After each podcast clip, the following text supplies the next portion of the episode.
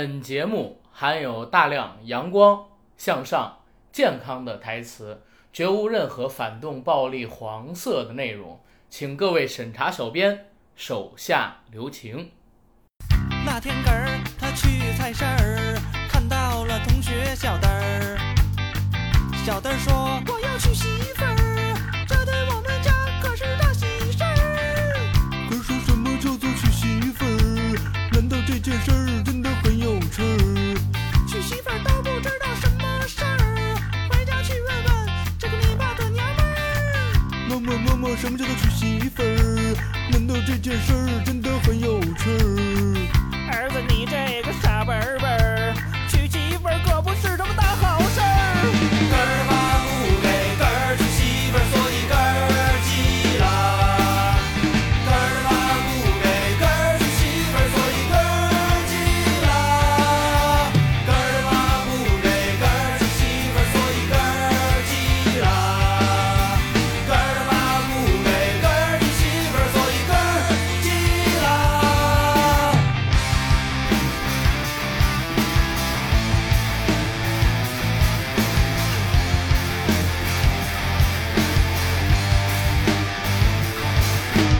Hello，大家好，欢迎收听我们这一期的硬核电台，我是主播阿甘，大家好，我是主播小九。很高兴啊，又能在今天呢和大家见面儿。我们节目录制的时间呢是七月十五号的下午，嗯，今天晚上十一点将会迎来二零一八届俄罗斯世界杯的总决赛，法国对克罗地亚 fuck 大战 是吧？我跟九哥呢也是推荐了大家很久很久很久的世界杯主题的节目，就想在今天给大家录了，因为我们两个人最近这一个月吧，频繁的被各种事件打脸，所以今天呢，我们照旧会送上自己的预测结果。 希望大家能够听到我们清脆的啪啪啪的声音。好，那九哥你支持哪个队？我是支持克罗地亚的，支持克罗地亚队嗯是吧？你不想知道我支持哪个队吗？我觉得你一定会支持法国队。你错了，我支持中国队。 没有没有，我是比较看好法国队。嗯，决赛的两个队，既然我跟九哥呢是各支持一个，那也就不存在什么打脸不打脸一说。那这样，咱们先进今天的广告，然后进正式的节目，好吧？好的，我们的节目《硬核电台》已经在喜马拉雅播客平台独家播出，欢迎大家收听、订阅、点赞、打赏、转发我们。同时，如果想了解主播的最新动态，同时获取我们节目以及主播的最新文字信息、声音信息，欢迎到微信公众号“硬核班长”了解我们。同时，也欢迎大家关注我们的微博账号“硬核班长”，这是我们的两个官方的自媒体。对，同时呢，如果你想加我们的微信群，可以加群管理员 Jacky L Y G T J A C K I E L Y G T 的个人微信，让他拉你进群，和我们一起聊天儿打屁。如果顺利的话，你可以在七月十六号听到这期节目。到时候如果我们预测的不好，或者说聊的不好，你可以进群里边儿直接点名我跟九哥进行 diss。我好们，接受任何的 diss，对，咱们进今天正式的节目行吧？没问题。今天的节目聊什么呢？聊世界杯啊，聊世界杯可以，但是有一个前提要跟大家嗯说一下，我跟九哥俩呀，连伪球迷都算不 上，我们就不是球迷，对，最多我俩算球星的迷弟，不能嗯算是球迷。呃对对对，所以今天我们两个人聊的东西呢，肯定不关于什么技术啊、嗯脚法呀、球怎么踢呀、点球怎么点啊，我俩肯定是不会聊的，也聊不出个正经事儿来。对，包括技战术啊，包括这些球队的历史啊，包括世界杯的历史啊，包括这些豪门恩怨呀、我们都不聊。哎，那我们还聊什么这呀个这个，我觉得能聊。可以聊 啊，虽然我不太看球，但我对于这些恩怨特别感兴趣，所以我天天在搜。是吗？这些可以聊一聊，而且还可以加上一些在这届世界杯当中吧，我们两个因为也看了很多场球赛嘛，对的，哪些点是值得纪念的，觉得经典的，哪些点是我们觉得可惜的，嗯对不对？都可以和大家来聊一聊。嗯，对。总之呢，是希望大家可以通过我们这个平台今天播出的节目，给2018年的世界杯留下一个据点，同时呢，也回忆回忆过去这一个月的时间里边儿，在这个世界杯的进程当中发生那些有意思的事儿。是的，嗯，那九哥，咱们从哪儿开始聊起呢？我觉得我们听众朋友在听到我们今天的这个节目的时候，其实已经是看完世界杯了。对，啊、那么世界杯既然已经结束了，我们不妨采用一个倒叙的形式，从后往前去聊一聊。这样的话，会不会就是又凸显出咱们俩的无知呢？咱们俩就直 凸接显吧聊点吧，就就不用按顺序聊，对，是吧就不要按顺序聊，直接行那就点吧。聊点吧。聊点的话，阿甘，你对这届世界杯参赛的所有的球队中最失望的是哪支球队？然后呢，最惊喜的又是哪支球队？惊喜的肯定是日本队，嗯，然后失望的肯定是阿根廷队，呃，为什么？因为刚才我说了，我不是球迷，嗯但是我是梅西的个人粉丝，嗯所以我特别喜欢阿根廷队跟梅西。我期待着，就是因为很多人都说嘛，有可能这一届世界杯是梅西的最后一届世界杯，是的，他能不能带着阿根廷队夺冠，是在整个世界杯开始之前，我就一直在期盼的事情。嗯当然了，从预选赛上就知道阿根廷好像是举步维艰，嗯，可我真是没有想到，整个世界杯看下来，阿根廷队就已经惨的，我是梅西，我现在慌的一逼，然后这这个东西让我完全没有想到能输的这么惨，嗯，而且就这么艰难，这么艰难才进个十六强，太吓人了。让我最感到可惜的是什么？就是还是刚才说的那句话，梅西今年是三十一岁，是的，再过个四年三十五岁，三十五岁的时候他肯定是保存不了现在这样的体力状态的，在那个时候再来踢世界杯，第一有没有这可能性咱们先单说，关键是他哪怕来了，能不能再进两个球，更不指望着他作为领队人带领他们阿根廷队来夺冠了，嗯，因为他们这一代人慢慢的也要下去嘛。没错，我前两天看《向往的生活》里边，刘国梁跟武大靖他们几个人参加了节目，聊到奥运会的时候，刘国梁说：“保四争八拼十二，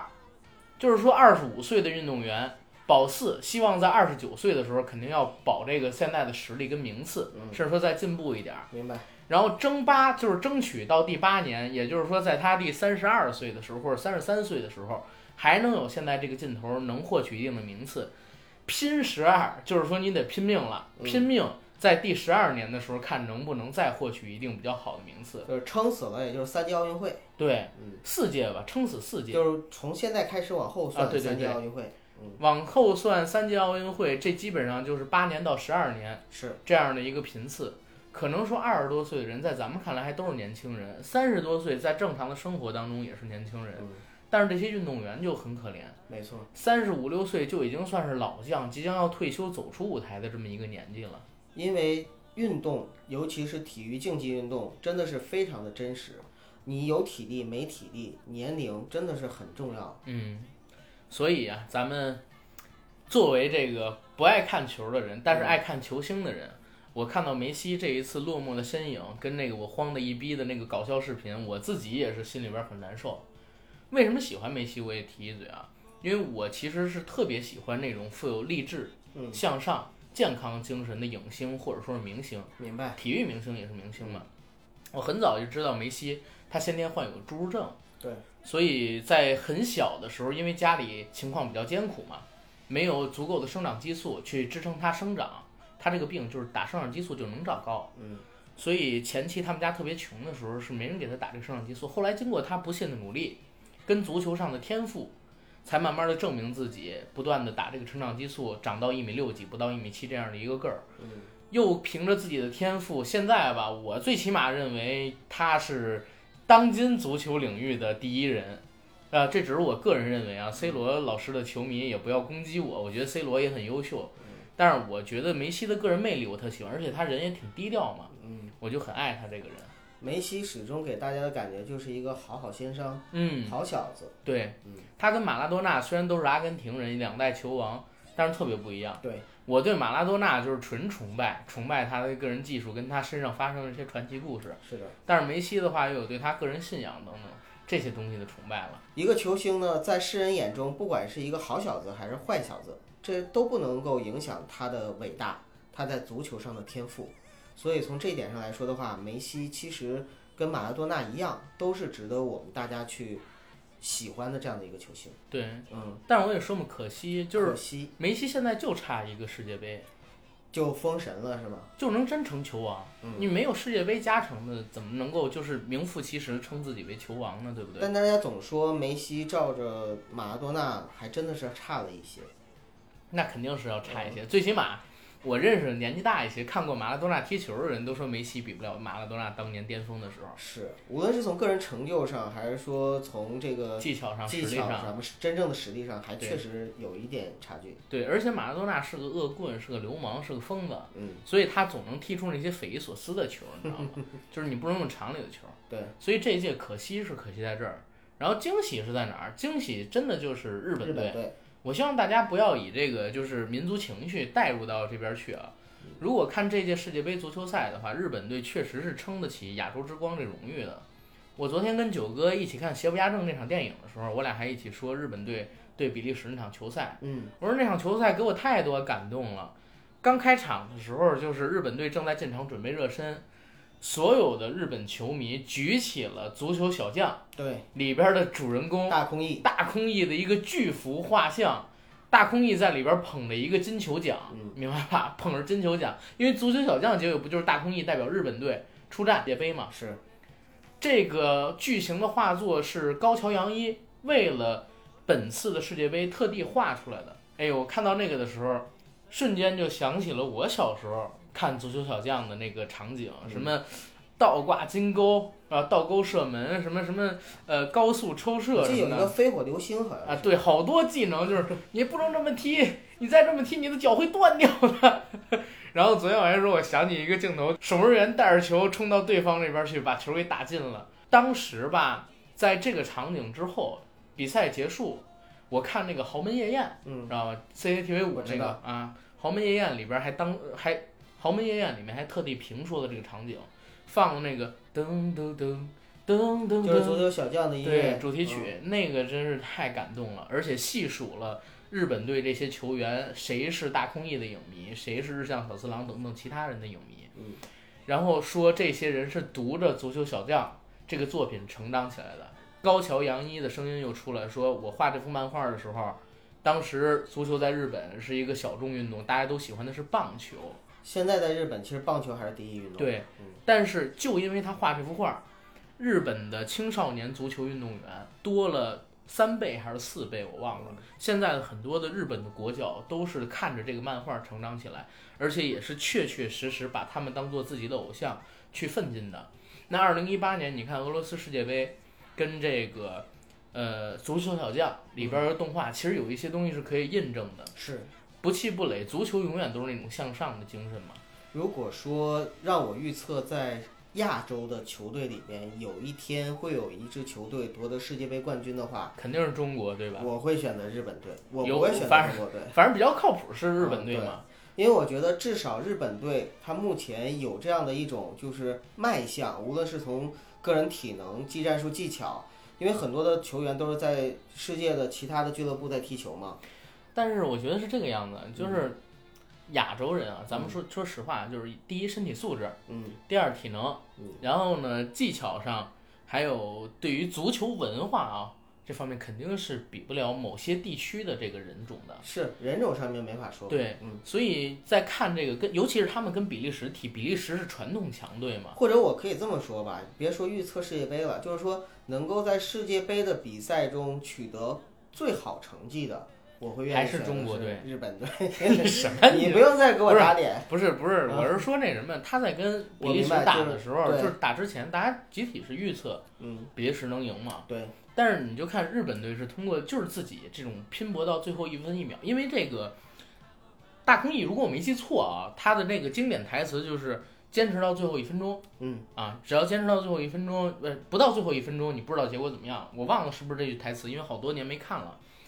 看日本队比赛的时候就是这样一种感觉，他们用自己的热情、自己的坚持、自己的拼搏，无限无限的缩小了，就是刚才我说的什么身体啊、体能啊这些方面的差距。是的，开头先打了比利时一个二比零嗯，最后比利时才反超，尤其到第九十三分钟还是第九十四分钟的时候，我看比利时才绝杀了一粒球，变成三比二嘛。对，但是在最后还剩那么一两分钟、两三分钟的时候，日本队还在积极的控球，想把球给打进比利时的门里边去，他们还在进行这样的坚持。我就想，梦想照进现实，日本队跟大空翼、跟足球小将，他这个精神是相互验证的。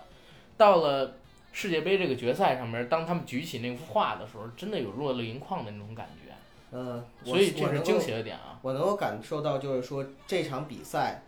真的是激励到了你，阿甘，嗯，嗯真的激励到你。对。那你呢？惊喜的跟失望的，呃，我惊喜的点其实在哪儿呢？就是阿根廷。我失望的点呢，也是阿根廷。阿根呃廷有什么惊喜的？ 阿根廷惊喜的地方就是，我这次预测他是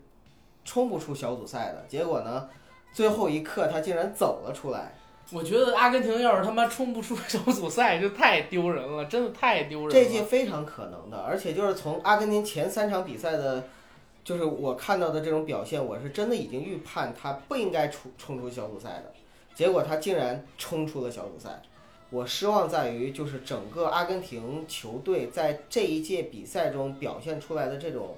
气氛和感觉。就是很忧伤的那种啊。啊、哎呀，从阿根廷别让我哭泣出来之后，感觉整个阿根廷一直都是一个悲情的球队哈。就全世界，你要说哪支球有队啥最悲强，情的？哪支什么，但是真的每届的时候，我们都觉得阿根廷特别悲情。可能就是我们都希望阿根廷能够再出一个像马拉多纳的天才球员，能够带领着潘帕斯的雄鹰再次夺得这个大力神杯。比如说像梅西啊，寄予了无数的希望在里边。但是呢，这些希望也好，这些美好的愿景也好，总是一次又一次的呢被打碎。那么多的阿根廷美丽的女球迷们，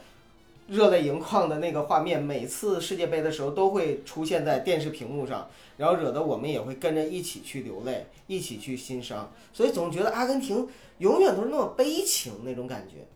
我没有哎，我我我跟你的看法不一样，嗯，因为好像每一届阿根廷都不是最大热门儿，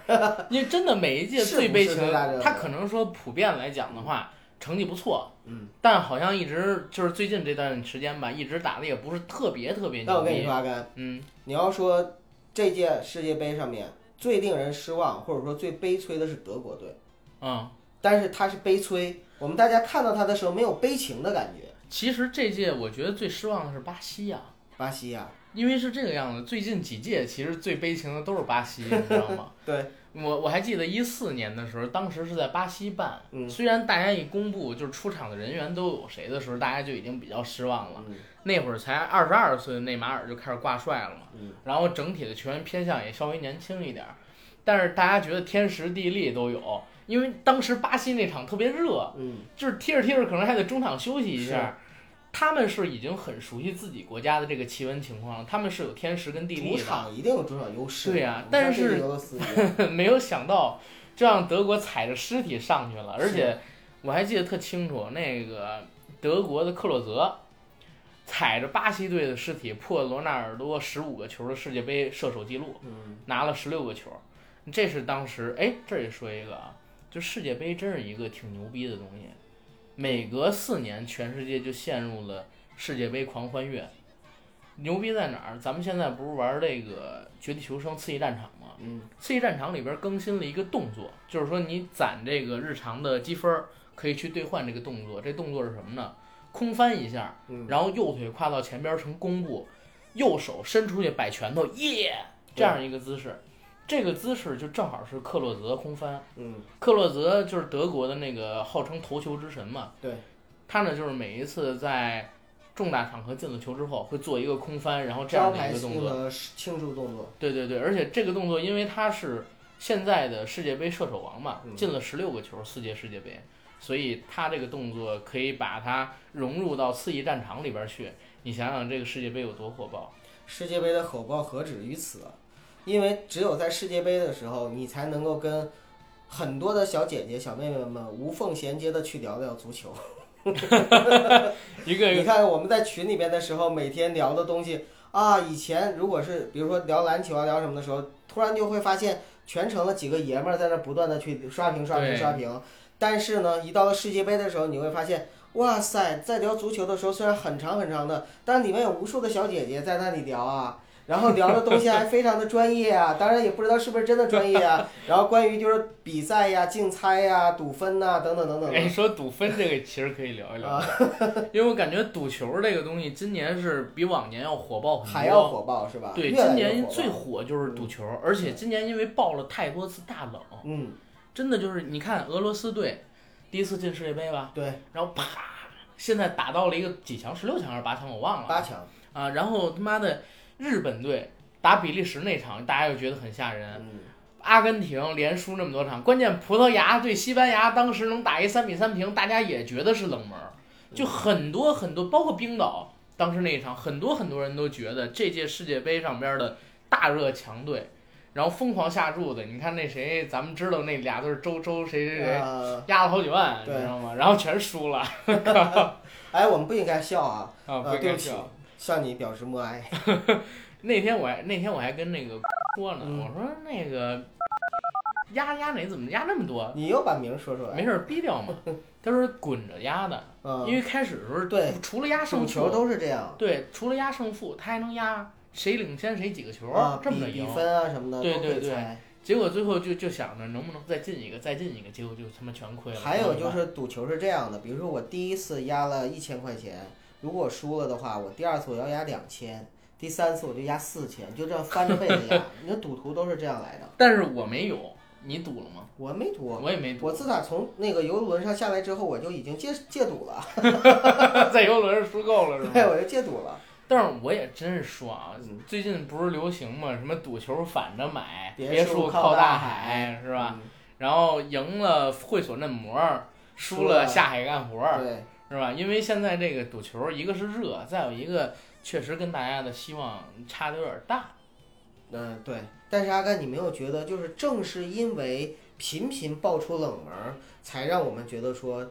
这个世界杯幕后还是有一个庄家去做对黑手的嘛？对，因为今年所有人都在，我认识的所有人都在说，嗯。说今年做球做的太过分了。就是往年也有做球的成分在，但是没有这么夸张的。 就是德国队跟韩国队，嗯，让韩国队踢了一个二比零，是的，就是我怎么想都没想，就是这场，这场应该是全世界的人输的最多的一场了。嗯，你像当年有这个朝鲜队对葡萄牙队，对吧？像有这个什么呃，哎，中国那都很早了啊，已经零二年的事儿了。这一届德国跟韩国，如果我没记错啊，当时的盘口应该是德国队让韩国队两个球还是三个球？嗯，他当时的盘口是就是德国队赢俩都只算零比零，对，哦他必须赢仨才算是赢韩国一个球。，对，结果很多人就是绝大多数人都在压德国队，但是你没有想到德国队连三个球别说了，这就都都没进一个啊，球都没进，一个球都没进，反而让韩国你倒赢了两个球，就相当于韩国赢四个，你知道吗？是的，这个特别恐怖，我觉得全世界百分之九十的钱都输了。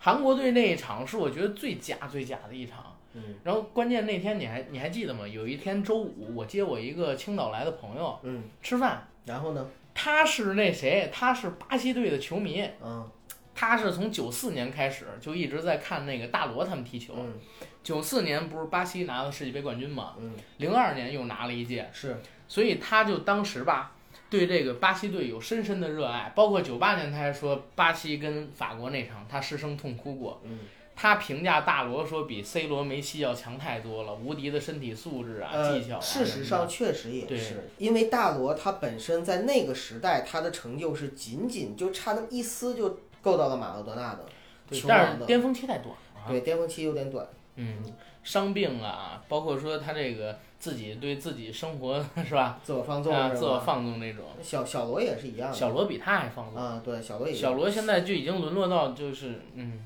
那穷人家的孩子一下暴富，可能都会有，这也恰恰就是看出了梅西的一个可贵之处，嗯，就是说，同样都是从贫民窟走出来的巨星，嗯，同样都是现在呢身价超级的富贵，但是一个仍然可以就是做到坚守本我，对然，后一个早就堕落的不知道哪儿去了。谁 呀、你想说谁？我我想说小罗啊，哦，我以为你想说就是国内的某些球员呢。呃，国内没有，国内的现在很少有嗯从我觉得贫民你窟别别这么说小罗，小罗现在其实踢的还行，就是他年纪太大了。不，他的巅峰期非常的短，他现在仍然在踢，是因为嗯他还能踢。足球场上的精灵嘛，他是对，他的技巧其实我觉得是比内马尔还要强。嗯，但是他天赋天赋是在那儿的，啊、能力能力是在那儿，但是真的，包括就是现在说白了，人家踢不踢，钱都够花了，嗯，这所以说他真的，我看我看了几场他踢球的比赛，没斗志，你知道吗？最近几场是吗？对，就没斗志。哎，可能吧。然后，然后咱们接着绕回来说啊，刚才我还说没说完，就是啊现在的国内的球星哪有从贫民窟走出来的？少有少就是有吗？有真的少嗯，因为是这个样子啊，就是咱们国家呢现在进入了一个恶性循环，嗯最出名的几个，比如说年纪在二十出头，或者说还不到二十的，或者说现在普遍啊让孩子去练球的，很少有穷人家的孩子，嗯，是的，真的都是富人家的孩子，而且很多现在我们能数得上名来的，比如说哔哔哔、嗯，哔哔哔、哔哔，他们都是从那个国外青训里边出来的人，是然后在国外的俱乐部服役，然后有的人回到中国，有的人可能还在国外啊。但是这体现出哪儿？第一，咱们国家对青少年足球训练的不重视，嗯，还有说这块儿的不健全。是，再有一个呢，这些人都是富裕家庭，就是说父母特别喜欢足球，想把孩子培养成一足球明星的这种会很多。穷人家的孩子太难出头了，咱都别说穷人家，就现嗯在一般家庭的都没有想着让孩子通过踢踢足球球还是上学咱啊们现去在讲走的。出来，一个是可能我们的教育理念的问题，另外一个绝对是社会风气的问题。对社会风气，或者说就是我觉得咱们国家足协有问题，我就明明白白这么说，我觉得足协有问题。这东西就是啊，就像我们如果说一部电影的时候，我们就骂那个广电总局，肯定没毛病。反过来，我们如果说说足球的时候骂中国足协，肯定也没毛病。但是中国足协，我觉得比广电总局傻逼多了，你知道嗯，吗？反正都差不多，最起码广电总局它是一个审查机构，它不会涉及到什么太多贪污啊、乱七八糟的嗯贪东腐西问题嗯是吧？对你这个足协各种运作机制不透明，然后他妈足协的这些高层都是国家某某某干部，嗯，你这谁受得了？贪腐又那么严重，当时少林足球为什么没让在国内上映？不就是说好像他在影射一些什么打假球啊、乱七八糟功夫足球、嗯对打人足球这类型的事儿吗？ 我靠，这这这个其实那几可以年聊假 A 假 B 真的很混乱的。嗯，反正世界杯来了，咱们就看世界杯就行了，全世界的强队都在这儿。但是也也是说啊，接着说回我那个领导，他是跟我说 看好巴西，我操，嗯特别看好巴西。那一天晚上就是巴西队的比赛，你还记得吗？不记得了。然后第二天巴西队就被淘汰了， 嗯，淘然汰。后你那领 导呢？然后是这个样子，那天晚上是两点还是几点？巴西队的那个比赛，第二天是下午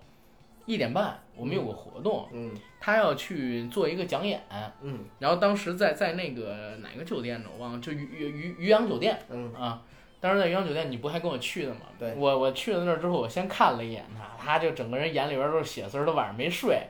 然后跟我说：“哎呀，哎呀， 你知道吗？”后来我知道为什么没呀，他砸了点钱，你知道吗？他赌了。 这这个是挺吓人的，还是不能赌球不，还是不能赌博，啊？对，还是不能赌博，何止是对赌对球啊，还是不能赌博，嗯赌博害人啊！就黄赌毒吧。嗯，就后两者一定不要沾。别瞎说话。第一个也不好粘呐， 对，啊，男生还可以，女生别粘啊。 然后接着说回这个这个世界杯，这个世界杯，九哥，你觉得谁是最大赢家？非法啊，国际足联。哦，你说国际足联啊？国际足联一定是最大赢家，嗯因为你知道吗？阿甘，这届世界杯是历史上投资最大的一届对对世界杯，同时也是盈利最大的一届世界杯。我赌看了一资下，嘛，我靠，不不不，不是赌博那方面或者嗯灰色收入，就是从明面的账面上，现在新闻公布的，也是，非法好像是已经是六十一点五亿美元的一个收入，嗯，呃，而且是比之前超过了百分之五十八。这个对这个数字，我看到新闻的时候，上面说已经是目前为止世界上就是历史中，呃，世界杯盈利最高的一届了。对嗯，而且你看今年就光赌球，大家可能不知道啊，就是国际足联的股东里边是有博彩公司的，一定有啊，对啊，他他是真的有博彩公司。啊你看这届赌球的资金这么多，赌球的钱实际上是比这个世界杯转播权啊什么乱七八糟这个要多太多的。嗯，人家是通过这个赚钱，今年太赚钱了。对，而且这届呢，我们中国的广告商也贡献了非常非常 多，万达是吧？不止啊，啊一共是七个吧，还是十七个？但是我告诉你，真正的最大赢家是谁？谁呀、最大赢家是两个，都是中国的，你别说蒙牛，一个是蒙牛纯真，呃，还有一个呢是爱玛电动车。 为什么蒙牛纯真是自打阿根廷踢了第一场， 就是哎不对，自打当时第一场是葡萄牙对西班牙那就场是三 C 比三，罗，我是 C 罗，我是啊帮了一批、对对对，，不是 C 罗没慌的一批，C 罗当时帽子戏法儿，是啊，然后人家就 P 了一个我是梅西，啊，对对对，我现在是慌得梅一西逼我是慌的一批。对，就把那个蒙牛纯真的广告引入。后来就是因为各种爆冷嘛，什么嗯我苏亚雷斯，我现在慌的一批；我是内马尔，我现在身价第一，但我不知道为什么我也躺在这儿。然后我是 C 罗，我现在稳的一批我。是穆勒，我也是一 批。就是那种，然后这是蒙牛纯真，今年这是蒙牛纯真各种刷嘛。嗯爱玛电动车为什么也火了呢？因为也是爆冷， 嗯，有人开始 P 那个梅西骑上那个爱玛电动车等 C 罗，然后上车就都这爱玛爱玛电动车根本就没有没有没有做没有过任何做广告啊，没有做这广告就，突然之间就莫名其妙的就我火就了。啊，这不是躺枪，这是躺糖了。对，不是后来是怎么样？后来是梅西跟 C 罗 嗯都骑在那个电动车上边等内马尔， 然后后来内马尔又上了，又等为一什么个他们人，骑的是爱玛电动车？我也不为知道什么他们没有骑摩拜或者 OFO 呢？那不知道，这就是营销，我跟你说，营销肯定是以有后咱咱们们也要学人会，就是真的要蹭借热点。对蹭热点，要借势 借力，脑洞要清奇。但是我觉得蒙牛、哎、爱玛这个东西可能是网友随便弄的，对但是这个蒙牛纯真，我觉得一定是有这个商业运作的呃成分，后面的公关团队啊，对，一定是有公关团队。从它最开始，我觉得就有公关团队。嗯，因为这个东西想的太及时了，而且后边就是纯粹在推波助澜。没错，蒙牛纯真靠这个的广告费获取的吧，获取的这个所谓的宣传效应绝对不止这样，因为全世界都在传那张图嗯视频，我是梅西，我想慌的一批不光是中国，啊，嗯，还有那个，还有谁是最大赢家？我想想，呃，还有，其实我觉得这届还有两个值得提的广告商，一个是知乎，一个是马蜂窝，不对不对，还有一个我想到一奇葩的，嗯，是古天乐，古天乐，你知道为什么吗？因为那个就是德国队那场比赛结束之后啊，网上有一个视频火了，就是张家辉跟古天乐赌博，啊张家辉说：“我赌三千万，德国赢。”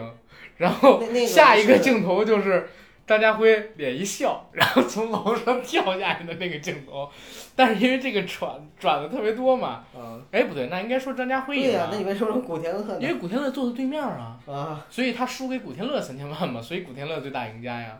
其实还是张 家辉，再次宣传做了效宣应传是吧对，我前我前两天啊，你知道吗？看了一个视频，啊，就是我回想起了二零零六年，嗯，就是中国队勇得世界杯的那一年。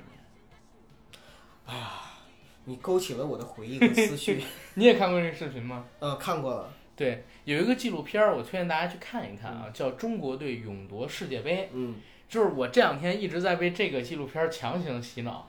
是一个网友吧，在零六年当时那个魔幻的网络年代，然后自编自导出的一个剪辑版的各种视频集锦，给明白组合成了一个零六年中国队勇夺世界杯的纪录片，明白，里边儿特别有意思。开头呢就是讲塞尔维亚，就是塞黑，嗯，因为国家搞分裂变成了什么黑山跟塞尔维亚，好像对我我有点记混了啊。然后他们本来已经进了三十二强，但是因为俩分裂了嘛，不能变成三十三强啊。国际足联他们开了一内部会，当时用的还是教父开会的那个样子，说我们把他们踢出去吧，换一个全世界球迷最多的人来。人说是巴西吗？放丫的屁！我说是中国，人有好几对儿，不是人家有好几亿球迷呢。对，把中国换进来，然后中国直接分到了死亡之组，嗯，就是又有巴西，又有阿根廷等等那种死亡之组。结果第一场，中国队就被荷兰队踢了一个十四比零，嗯，结果就出了一个那个人鬼情未了里边儿，俩人在一起捏陶瓷的那么一个场景。捏陶瓷的时候，女主角不是让男主角抱着自己吗？是的，女主角就给男主角发了一个球评，说：“你要是能像荷兰队那样九十分钟射十四次，那该多好啊！” 然后这是第一场，第二场是对巴西还是对谁？哦，不是，不是对巴西，好像是对法国还是德国。嗯，就是中国队采用了十比零比零的战术，就是大家全都锁在禁区，所有的球员全部都在禁区堵着，不让人撤。最后的最后，好像是郝海东在第八十九分钟的时候，本来是想把球射到场外去拖延一下时间，结果他瞄的是场外，球直奔对方大门儿。 对方的守门员当时正在睡觉呢，因为前八十九分钟明白，嗯球全都在中国队禁区那儿晃悠嘛，球进了，哎不对，这是第二场，第一场中国队进球是因为球差一点进，地震了， 把球给震进去了，然后这这这样给打赢了。最后一场是当时的中国队面临纸面最强的、拥有五大巨星的巴西队，就是嗯嗯卡卡罗特，不是什么卡卡罗特， 罗纳尔多、小罗、卡卡，嗯然后就是就是他们一票那五大巨星的明白巴西队，结果中国队又赢了，用乌龙球。最逗的是啥？就是这这票球员还都不是原来的国足的球员，嗯他们呢都是在各大洗浴中心，然后各个呃赌赌场被聚集足球这个足协的这个寻找队员的人，我忘了是谁叫什么名儿，反正是成日成龙扮演的。嗯成龙去各个场所捞他们。说去这个洗浴中心找人的时候，就用了《城市猎人》里成龙上了游艇，各种大波美女，嗯，当时那个样子。说这个有的人还要成龙亲自拜访，就直接给 P 了一个成龙在神话里边从古墓里边翻出一个死人来的镜头明，白，然后给他们聚到一起，最后中国队勇夺世界杯。就那个视频荒唐极了，但是超级好笑，建议大家可以去看看。我这两天一直在被这个洗脑，哎，我总觉得阿甘聊完的东西吧，我听着的时候特别感兴趣，结果我回头再看的时候，我发现还不如阿甘说的有意 思。可能我说的太兴奋 了，但是真的很好玩。嗯，中国队勇夺世界杯，你看，应该是零二年吧？零六年，零二年年中国队不是真入真的进入啊，世界杯真真进世界杯那年是零二年，是零二年，然后那一场是二比零、三比零、四比零，是就是大家都不想哭，直接就想死了，对吧？我还我还记得那个黄健翔，嗯啊黄健翔当时就是他上了一个综艺节目，是跟谁聊？说那个评价中国足球，我回头可以把这段音频找出来。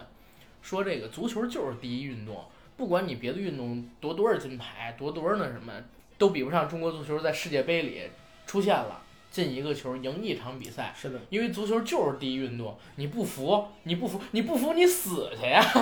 这是黄健翔当时的原话，确实，足球是第一运动。嗯，你看全世界现在拥有最多粉丝的球星，不、最多粉丝的体育明星，其实就是 C 罗嘛。对，他在 Facebook 上边有破亿的粉丝。而且足球的魅力，它确实也是其他的一些竞技体育的魅力所不能达到的。对，呃，其他体育，当然了，我说的是，呃，其他的竞技体育啊，大部分很多都是非常偏小众和非常专业性的。没有观赏性的。对，但是足球、篮球这几个大球真的是观赏性超好。但是篮球也不是大啊篮球，篮球算大球，就是我说体积上的大球啊，体积上的啊。然后呢，但是真正的就是全球范围内的，就是能够起到一定波澜性的，只有足球这一对种。对，嗯足球。有人说世界杯是和平年代的战争嘛？对，对，哎呀，那这场战争我们输得一塌糊涂。中中中国队，哎呀，人说嘛，中国是唯一一个没有进过世界杯、没拿过世界杯，却敢在胸口绘上跟巴西一样五星的国家。中国也是唯一一个没有进入世界杯，但是去到世界杯赛场的球迷特别多的。特别。多啊，对，呃，最今多的年最早的时候啊，我看到那个新闻上写，最早的时候俄罗斯那边所有的球迷贡献中，你知道是哪两个国家贡献的经济最多吗？肯定有一个是中国，对，还有一个你猜是哪俄个？罗斯也是没进世界杯的国家。也是美国美国， 就哎美国和、对美国和中国球迷在整个俄罗斯贡献的经济数是最多的。但是你看啊，就是中国跟美国，这是大家平时最多被谈起来的超级大国。嗯，但是，一到世界杯的时候，大家全聊的是各种各样的小国，对吧？ 最多你谈的什么英法，对。但是像美中好像就没人记，包括现在贸易战，平时肯定被炒翻了嘛。 但是你好像在世界杯期间，大家都不关注这个事儿一样。这你也可以侧面的去说明一个问题，就是说，其实中国和美国可能现在压根儿也没关注世界杯。我那说的谁是上层啊，说我说上层啊，不是说我们球迷啊，对，啊，上层我觉得可能真不重视。真的不重视你。要说重视，我操，早他妈的而且我觉得，如果一个国家真的特别重视这个东西的话，我不相信这个东西，至少在咱们国家，国家重视、政府重视的东西没有办不成的，到现在为止。你不说夺冠吧，这可能有点难。进进嗯界世界杯杯，都他妈这么难，我就真的有点儿。咱们咱们国家想当年啊，尤其是在过去，日本队为什么当时我刚才提到这个足球小将啊，嗯其实中国队是比他们要强的。是当时日本队曾经在最低谷的时候以二比零输给过中国，才在八十年代，然后高桥洋一化了足球小将，激愤日本国人去踢足球嘛。当然也有一部分原因是他觉得当时棒球这个漫画太多了，嗯，他得画一点小众，才能脱颖而出，被《少年周刊》Jump，然后少少年 Jump 周刊，然后给选出来，才才画的这个足球。那也是一样，就是中国你足球还是牛逼过的，为什么现在就变成傻逼了呢？就是谁提起来都是傻逼。你 韩国队，我们一直说人不要脸，不要脸，不要脸，他是不要脸， 但是我真心希望中国也能不要脸。也别别别，不是，还是得要脸。但是人家进了，啊不人是家进中国队世界杯是了，想要脸，你没脸。人家还他妈人进了韩德国队一虽个然说表面上看起来不要脸，但人家怎么不要脸，人家也进长了，对脸，吧？人也进了，对而且再怎么着，人踢了德国队，前世界杯冠军对也二比零。对，没错。你也可以说是我因为打德国，我耗尽自己实力了，所以后边没踢好，我回来了，我你滚你了。甭管怎么说，人家是有成绩在那儿摆着的。对呀、我靠！你弄中国这个事儿弄得我很尴尬，你知道吗？什么时候中国一跟其他国家的人聊起足球来，就是我们都是听着，或者我们提那个其他国家的球星说我们的偶像，远远没有说我们自己有一个什么偶像，除了李毅嘛，我的护球像亨利的李毅，而且他还不是因为他妈踢球出的名儿，他还是因为内大涵力出巴的名儿。啊对，我操！哎，其实我觉得那个我这次看到一个特别心酸的新闻是什么呢？就是嗯在世界杯之初的时候，有一个新闻说的是呃，记者嗯就是采访，然后呢，很多其他的外国记者纷纷议论，就是指着那个中国队记者说：“你你们都没来，就是你们的球队都没进世界杯，你们那么积极干嘛？” 啊，这个也是被中国的记者报道 了。伟大的意大利左后卫，意大利万岁！不要给敌人任何的机会，在这一刻灵魂附体。啊啊！今天是他的生日，祝他生日快乐！球进了，然后就被开除了。这种你说的是这种吗？不是，我说的是真的，中国的很多体育记者可能真的，尤其是热爱嘛。对他热爱，但是他他也越热爱越痛苦。你对像我们，可能我们虽然调侃我们再怎么样，但是我们其实没有什么太多感情上面的付出，对因为本来就没有一个付出在在前面。对，嗯哎，但是我感觉这个世界杯上边有一个付出感情的人特别悲苦，谁？ 内马尔。内马尔，你说他演技吗？不是，你知道内马尔是嗯真的是我自己这么觉得啊，我觉得内马尔可能是这届世界杯过去之后啊最悲情的一个人物，嗯，为他比梅西跟 C 罗还要悲情。嗯，就是你看梅西跟 C 罗，虽然可能说打完这届世界杯，俩人基本上就走下坡路了吧，我可以这么说，就因是为巅年纪峰到那儿对了，，对，这是他们俩最后的巅峰了，也就。但是你想，内马尔九二年生人，他比梅西八七年的小五岁，比 C 罗呢小七岁，但是内马尔今年呢也是二十六岁，下一届他就三十了，嗯，对吧？也算是巅峰末期。是，但是你看啊，因为有梅西跟 C 罗在，他们俩最多还能再撑个两三年，对不对？内马尔等到他们俩退的时候就二十八九了，二十八九的时候，等下届世界杯他三十了，他嗯能不能再拿世界杯呢？也很难说。一个还没有上位的王储，永远没有上位的王储，就像查理足斯坛的王第子三人，对。关键是啥？关键是这届世界杯突然冒出一个小将姆姆巴巴佩，佩然后大家说明日之星，前途不可限量。直接就让他凉对了。，今年才十九，他呢现在的足坛第三人，可能说梅西他们刚退，正好是姆巴佩二十二三岁最年轻正得意的当时。内马尔就是一个悲情的角色，他这个王储可能永远也登不了基了，嗯，所以大家都在笑嘛，就是说内马尔他这个人太悲情了，不单在球场上被打，现实生活中还登不了基，永远做查尔斯，哎，受不了。什么人性？还大家都在笑。就是大家都在笑啊，就是内马尔肯定是有自己粉丝的，嗯，但是这届世界杯更让人关注的就是内马尔为什么老被打、被攻击。你说球星这么多，比他踢得好的也有，但是为什么被攻击的永远都是他？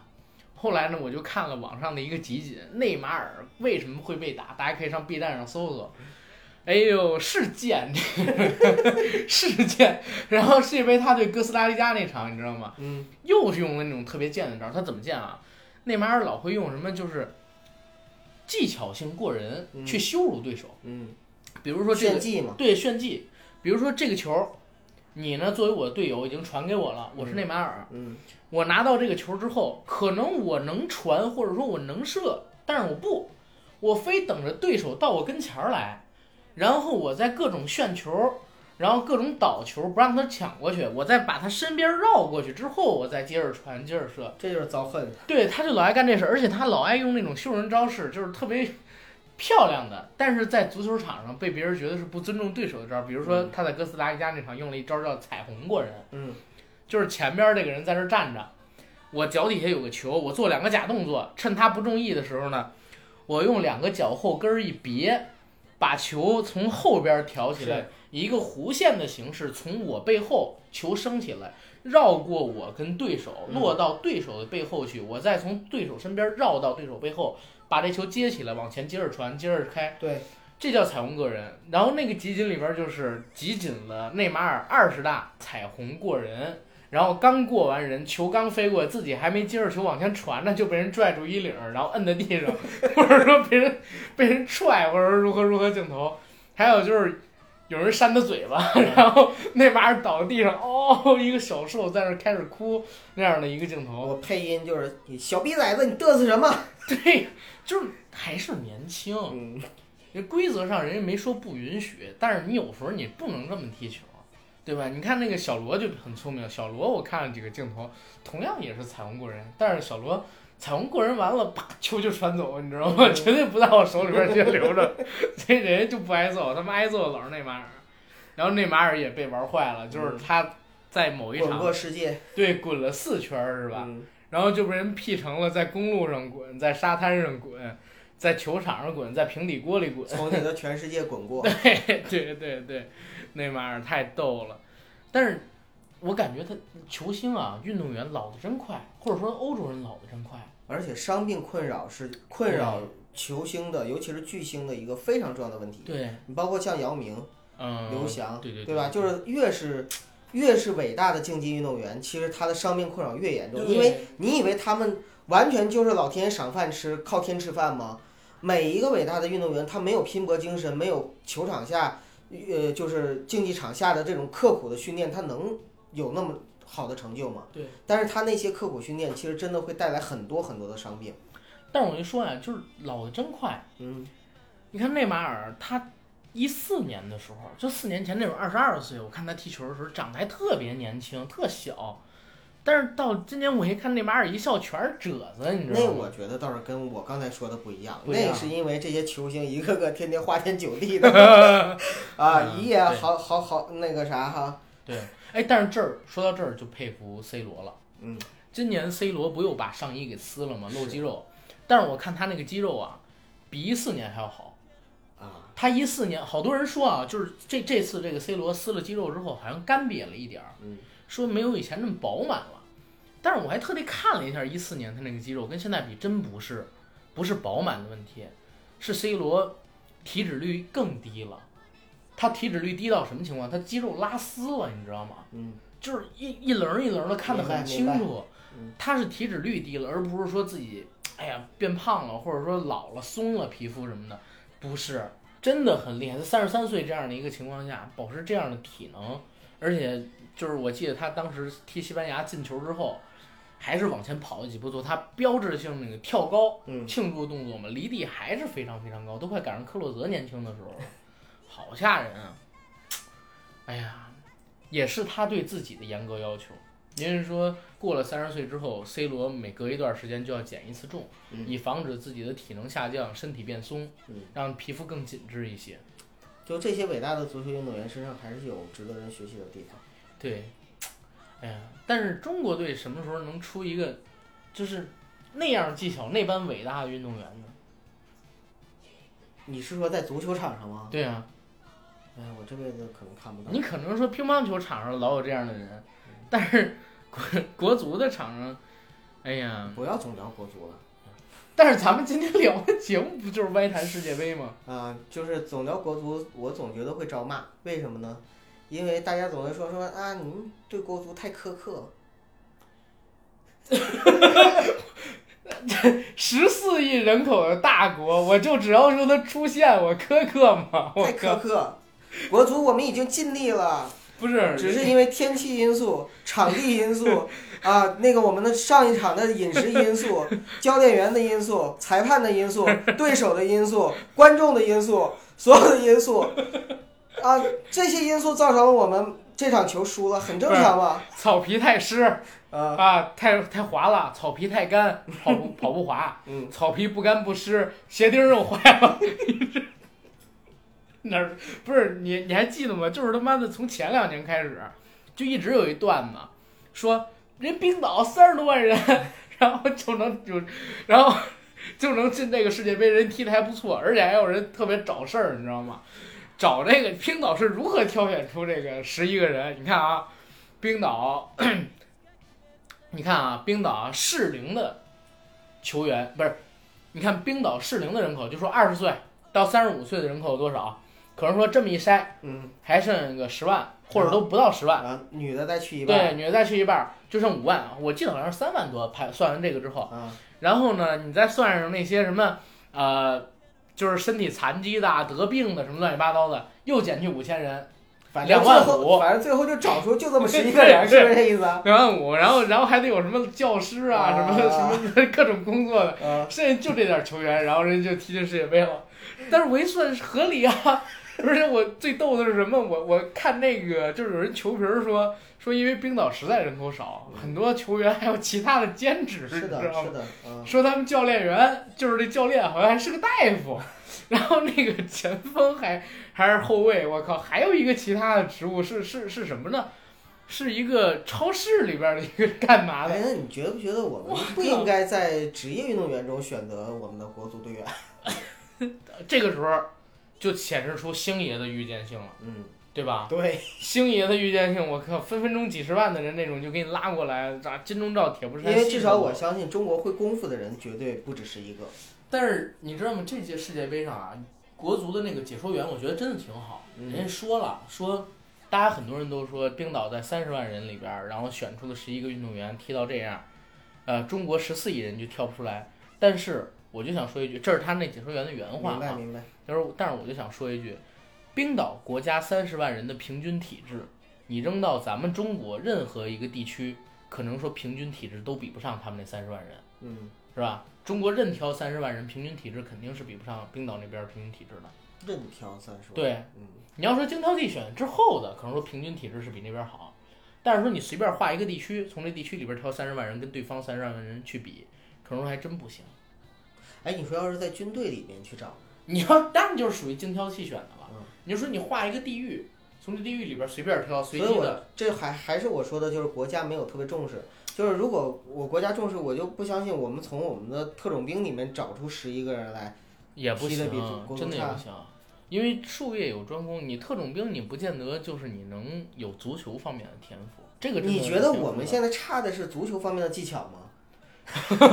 我真的觉得我们国足现在差的不是这方面的技我巧。我现在觉得，呃，首先这方面技巧肯定是差的，啊，然后呢，更多的也是差的别的方面，你知道吗？对，就是你技巧也不过关，然后体质也不过关。但是技巧不过关嗯的原因还是因为上面的那些不过关啊，对，啊。但是你你你就看啊，这个，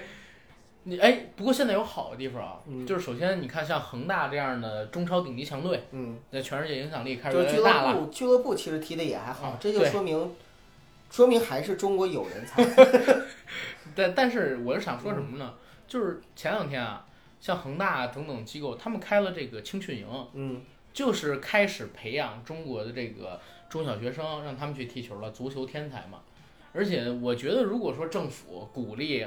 大家踢球，然后真的把这个足球变成一个职业化，然后纯市场的，纯市场，毕竟咱们十四亿人嘛，，是的。什么东西搞成市场化，只要有官方认可，都能很赚钱，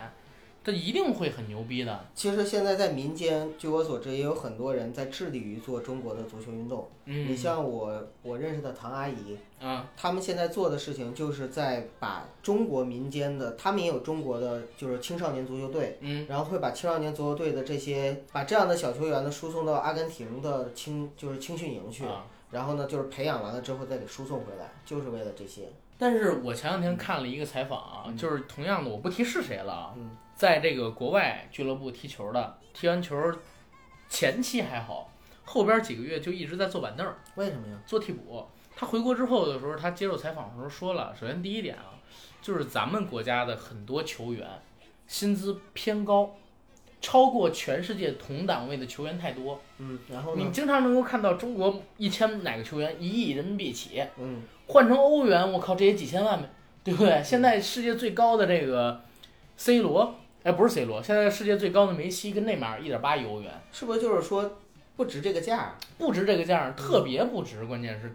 中超经常有几千万美金左右身价的人，嗯但是呢，球你你看就踢的那样。嗯，那个球员回国之后怎么说？说因为我们是中国人嘛，我们在国外可能说踢的一般，但是我现在这个水平，我回到国内去拿的薪资比在国外的俱乐部首先还要高，所以他们也愿回来，是吧也愿意回来。然后呢，回国内也没那么大竞争力，就是说我有后路，我不像从小地方出来的人就是那么拼。他就说了这么一个情况，所以你看，同样都是不同国家跑到这个国外的俱乐部去，职业联赛去，嗯，对吧？但是到了后来，中国的很多的球员就是坐板凳儿当替补，但是你回了国内，薪资拿的比那边还高，很多人就回国了。嗯，不见得就是我们真的是哪儿比人差，只不过这股拼劲儿，因为什么？中超现在这个薪资溢价太严重，所以这个网上也确实有说这个问题，就是说，要是想解决中国足球队问题，就应该是降一下球员的薪资。降球员薪资当然可以，但是你降了球员薪资之后，难道球员就一定能把球踢好了吗？因为它还是一是得个从根儿上。对，它是一个系统性的问题，只是说浮在冰山表面上，你我们看到的表面的现象是球员的薪资过高，我们必须深挖一下为什么薪资过高。呃，我还听到一个传言，就是涉及到现在我们的法国队和克罗地亚队。嗯，当然了，因为我们这期节目播出的时候呢，就是法科大战已经结束了，世界杯究竟谁捧起了这届大力神杯也已经知晓了，所以说这个倒无所谓。就是克罗地亚队，他脱胎于前南斯拉夫嘛，嗯，然后就是其实是传统强队，但是呢，他现在没有拿世界杯的冠军，从来没拿过，对对对，从来没他拿过一直都是四强八强这对个。对对，是传统的老牌强队，但从来没拿过。法国呢，当然是拿过大力神杯的了，但是呢，这届的法国队呢，又都是年轻球员，所以对在对对对对，所以在最后我们的决赛中，就是克罗地亚跟法国队这场，我之所以看好克罗地亚队，你知道是为什么吗？为什么？是因为我觉得从球员的整体的表现上来说，法国队的球员还是年轻，在最终的这种重大的竞技比赛中的话，他的心理素质有可能，呃，不能够就是足够的成熟，嗯，因为真正到最后决赛的时候，你说技战术方面，包括两个队的实力上面，没有差太多了。那这个时候就比较的就是一些其他方面的东西，就是克罗地亚队这次是真正的有希望去首次捧起大力神杯，所以他们嗯的一个欲望还有这个冲劲儿一定会更大。我我没从这块儿来考虑，我就是想法国出了一批新人，嗯，这批新人我们没办法评价他的状态到底怎么你样。是说有无限的可能性，对，有吧？无限的可能性。而且姆巴佩，我觉得真的是他前途不可限量。如果现在是比如说背后的庄家想造神的话，嗯，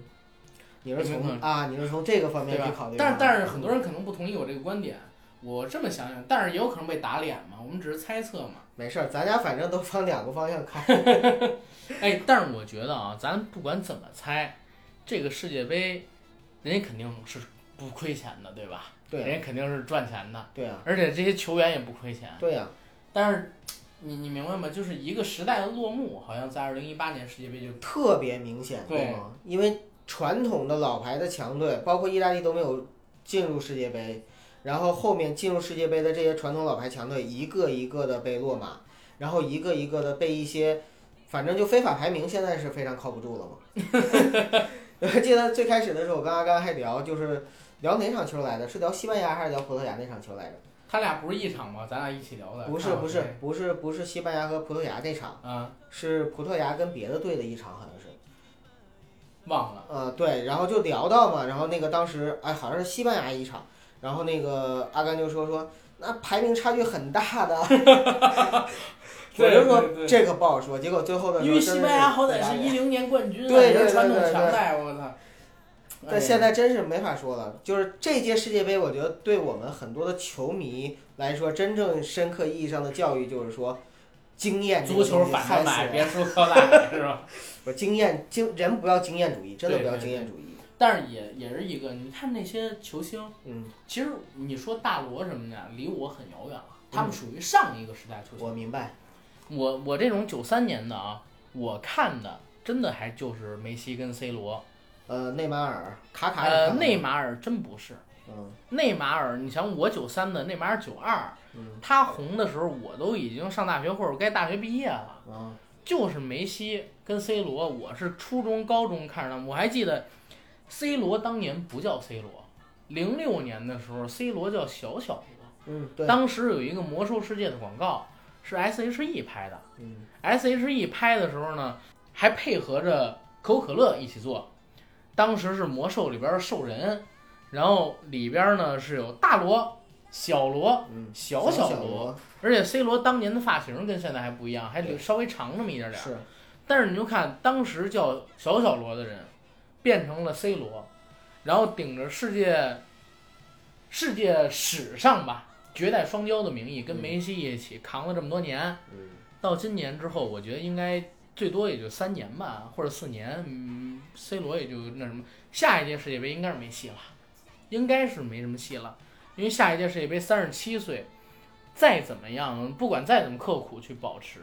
三十七岁想保持体力也很难，最起码打九十分钟或者说一百分钟的比赛，我觉得是很难很难了。但是反过来，我就想问一个问题：为什么要保持？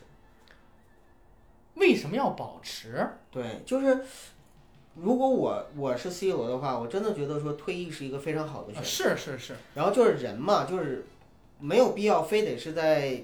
就是勉强自己到一个什么样的程度。但是我觉得像他那种已经到那个程度的，嗯，肯定是希望能坚持得再久一点，那再肯久一定肯点，定再久一点。而且正是因为他们有那么强的好胜心，他们才能够有今天这样的成绩。对对对，所以我我这只是用我这个一个非常 loser 的心态去想这个事儿啊。对对对，嗯，还是还是他肯定还是想能够多踢，这就是平。凡跟伟大的区别。对，而且你你有的时候也要想，就是如果我现在是世界第一，然后我肯定是想多保持一点，我多在这个位置上待的久一点，对不对？你现在现在姆巴佩他就是 C 罗的迷弟嘛，嗯，现在的话，就是真的一个时代过去了，证明我这一代人就是看的球星马上就要退了。你就像我那个，就是我那朋友一样，青岛那朋友一样，嗯他喜欢大罗，然后眼看着大罗从无敌，然后变成现在就是怎么 怎么说呢？现在就大罗我都没法说他那个体型，你别说跑了，你哎呀太难受了，实在是。哎，我还是那个理论，就是曾经辉煌过就可以了。然后一个人，尤其足球这种迭代和更新换代，太但是 你得退的票啊呀，你对不对？你就像谁退的漂亮？现在牛逼的这些明星，贝利退的漂亮，贝克汉姆呢？贝克汉姆他真不是很牛逼的球，贝克汉姆他是个明他星，他是个明，星，对，但是他球还真的不是踢的齐达内那呢么那啥。齐达内是零六年，他是真没退好。是。你看就是我我对世界杯的第一印象就是齐齐达内内，那个那个，对，因为那一年是法国队，大家全部都看好，嗯然后他跟 在决赛的时候，齐达内领帅啊，真的是领帅啊，而且他那个时候也是属于黄金末期嘛，然后本来如果他还在场上的话，应该能拿下那一届的冠军的，九八届之后再拿一届，结果就是脾气的原因，用脑袋把人给顶倒了，嗯结果红第牌二天我靠，全部都是因为他下场了，直接红牌下场嘛。对，我靠，法国队跟冠军失之交臂。当年那个我忘了是哪个奖，是普利策吗还是什么新闻奖？拍了一个照片儿，是齐达内跟大力神杯他退场的时候擦肩而过那么一个照照片儿，还得了那个奖，就是特别落寞的一个背影，留给了全世界人。所以他退是退的特别不漂亮。这包也就是括在法国，我对觉得他要是在一些其他的国家，没准儿就会被球迷枪杀了。你当法国就没有吗？欧洲是传统的这个足球流氓所在地，当时就因为他这个撞了一下人，然后最后没得到这个世界杯冠军。第二天，就是国内的 其他那球迷都在骂，法国队的球迷都在骂，全球的这个法国队的球迷也在骂，就骂他好几年，现在还好点儿。你知道吗？但是就因为那个事情，很多人骂你，当没人想要枪杀他们，就是最后跟这世界杯失之交臂。当时他罚下场的时候，是整个看台都疯了嘛！我 靠，我记忆特别深，因为这是我对足球有的第一印象，明白。就是世界杯。然后可能说在这之前一点儿，就是我听说中国队进世界杯什么零二年， 02然后我那届靠，全全全中国的恨不得全北京的人都去天安门广场游行那个事儿对，那个时候的北京应该也是一片红色的海洋。那那个时候，像我妈说，我爸他们就去了，然后穿着那个衣服，脸上画着油彩，安塞腰鼓、舞龙舞狮，我靠，在天安门广场封路，长安街，长安，啊街十几万人恨不得都嗯有，而且是大家自发的，没有任何人组织的游行，你知道吗？我靠，冲进那一天，大家在街头欢呼，就差像窦唯一样烧汽车了那，但是那又违法的。 哎，前两天我我就如果我能穿越到二零零二年，我会站在那儿告诉你们，你们高兴的太早了。 你哎，绝对会被人打死。 我我觉得也是， 我跟你说，你觉得那个天安门广场有有便衣或者武警吗？这不废话吗？有是吗？呃，能没有吗？你知道怎么测出了有还是没有吗？怎么测？就是前两天人家跟我聊说，你要想知道天安门广场到底有没有武警，有没有便衣，啊，你就在坐中午坐那儿拧拧拧瓶水，往脑袋上浇 吗？不是他说你你就找一个中午啊买一瓶大雪碧，啊，然后把雪碧那膜撕了，站在天安门广场正中，然后冲着自己脑袋就开始浇，这时候举一大火机，一会儿就有便衣出不来。用举打火机，你拧开可能就已经被别人扑倒了。不是拧开很正常啊， 你 拧开往里开开始敲，这样就开始有人出来了。我觉得这个是，哎，这块儿能录吗？要不要能录逼掉可以没我？问题。我把那个那广场的名字给逼掉。